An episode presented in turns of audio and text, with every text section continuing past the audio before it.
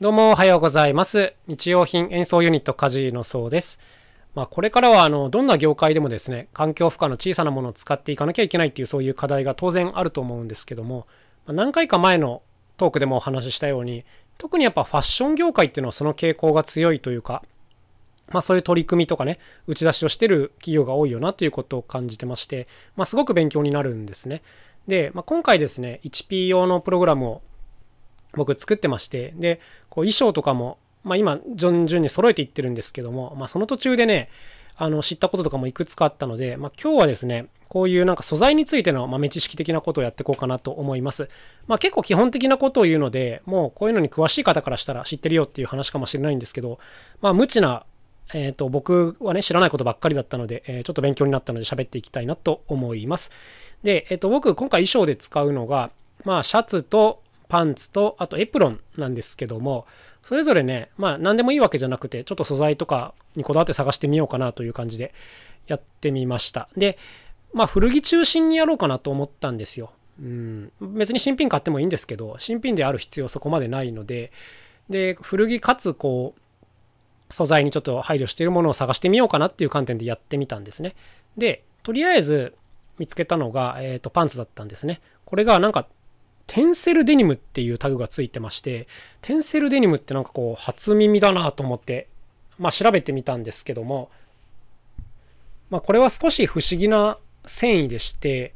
でこれは、えっ、と、コットンって普通綿の、まあ綿の毛ですよね。で、リネンだったら麻の茎なんですけども、テンセルっていうのは木材パルプから作られている、まあ、素材であるということですね。はいまあ、自然の森の伐採でなくて人の手で管理された森の木ということですね。でそれをこう溶剤で溶かして糸にして紡いでいくということですね。まあ、だから分解性があるという感じで、まあなんか結構新しい感じの素材らしいですね、どうも。あの全然知らなかったんですけども。はい、でこれはあのレンチング社っていうところが、えー登録商標として使ってるのがこのテンセル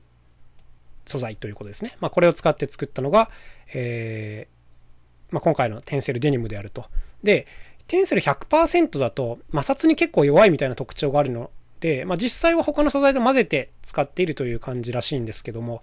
まあ、こういった素材があるっていうのを僕もそもそも知らなかったのでね、あすごい勉強になったなという感じです。あの素材の質感自体はすごく良いと思います。滑らかで、なんか光沢のある感じ。まあ、摩擦に弱いっていうので、洗濯には結構気をつけなきゃいけないなっていう感じなんですけども、はい、こんな素材があるということですね。で、次に見つけたのが、まあ、シャツで、まあ、古着とはいえ新古品みたいな感じで吊るされてたんですけども、まあ、オーガニックコットンですよっていうことが書いてあったので、まあ、買ってみて、買ってからいろいろ調べてみたということですね。僕はあの、オーガニックコットンに対しての理解が全然なかったんですけども、まあ、あのなんていうんですか、有なんか有機農法でやってる、有機栽培でやってる素材なんかなぐらいの解像度だったんですけども、調べてみたらいくつかこう条件っていうのがあるみたいですね。まあ、それぞれの国が定めた認証機関で、えー次に言うような世界基準をクリアしているかどうか認定を受ける必要があるっていうふうに書いてあります。えーその3まであるんですけども、その1、化学薬品の使用による健康負荷、環境負荷を最小限に抑えていること、その2、労働者の健康や安全に配慮されていること、その3、児童労働を禁止していることという、こういう3つの項目があります。まあ、こういった基準をクリアしないと、まあ、言えない、名乗れないということですね。だから、なんとなくこう、有機栽培のイメージっていうだけじゃなくて、もうその、製造過程とか、あの製造している人に対してもこう配慮しているっていうのが、まあ、オーガニックコットンであるっていうことですね。これなんかあのもっと伝えられたらいいのになと思いました。僕ぐらいこうファッションに興味がない人間からすると、なかなかこの辺まではちょっと伝わってないなっていうのがあったので、あの、そうですね。まあ今回こうやって伝えようと思ったのも、こういうの知らなかったからなんですけども、まあこういった側面があるということです。例えば以前ですね、こう、すずりというグッズ系の EC サイトで、えー、と T シャツを出品したことがあるんですけども、まあ、今も出品してるんですけども、普通のコットンの他に、まあ、オーガニックコットン T シャツっていうのもあるんですよ。で、えー、とやっぱりね、だいぶ割高になるんですよね。こう1.5倍から2倍とは言いませんが、1.8倍ぐらいの値段になってくるのかな。っていうことで、なかなかこれお値段張るなと思ってたんですけども、やっぱりそういうところに配慮していくと、当然このコストっていうのは乗ってきますからね。だから、安いものがいいっていう人は、やっぱ通常のコットンになるんですけども、えっとまあ、買う余裕があって、かつ配慮したいっていう人は当然こちらの選択肢も用意しておいた方が、まあ、いいよねっていう話になるので、うーん、なんかもっとこういうのが打ち出せていけるといいなと思いました。うん、やっぱりこのファッション業界ってこの労働問題もすごい問題になってますから、まあ、この辺もこう配慮できるといいよねっていうことですね。ただ、すごいちょっと紙一重だなと思うのは、めちゃくちゃ安いオーガニックコットンファッションっていうのもあるんですよ。で、これは結構危険だなと思ってて、うん、だから対価が払われてないっていうことなのではみたいな気もするので、まあ、やっぱりね、値段もよく見ながら行かないといけないよなっていう感じですね。ただその名前で良し悪しを判断するんじゃなくてね、まあ、そういうところがあるなというところです。で、あとエプロンですね。エプロンに関してだけは、これはね、古着で散々探したんですけども、いいのが出てこなくて、もうこれはちょっとかっこいいやつを買おうと思ってですね、えっ、ー、と、クリフメイヤーというところのパッカブルエプロン、まあ、シマエルエプロンみたいなやつですね。まあ、これを買うことにしました。で、これっていうのは一応素材にリサイクルコットンっていうのが使われてるっていう話がありまして、でこれもね、あんま知らなかったんで、まあ、買ってから調べてみたんですけども、リサイクルコットンって聞いたことありますか？うん、なんとなくこう、一回使ったものをもう一回使ってんのかな？みたいなイメージがあるんですけども、まあ、そういうことではなくて、えっ、ー、と、リサイクルコットンの意味っていうのは、まあ、普通にこう服作りをするとき、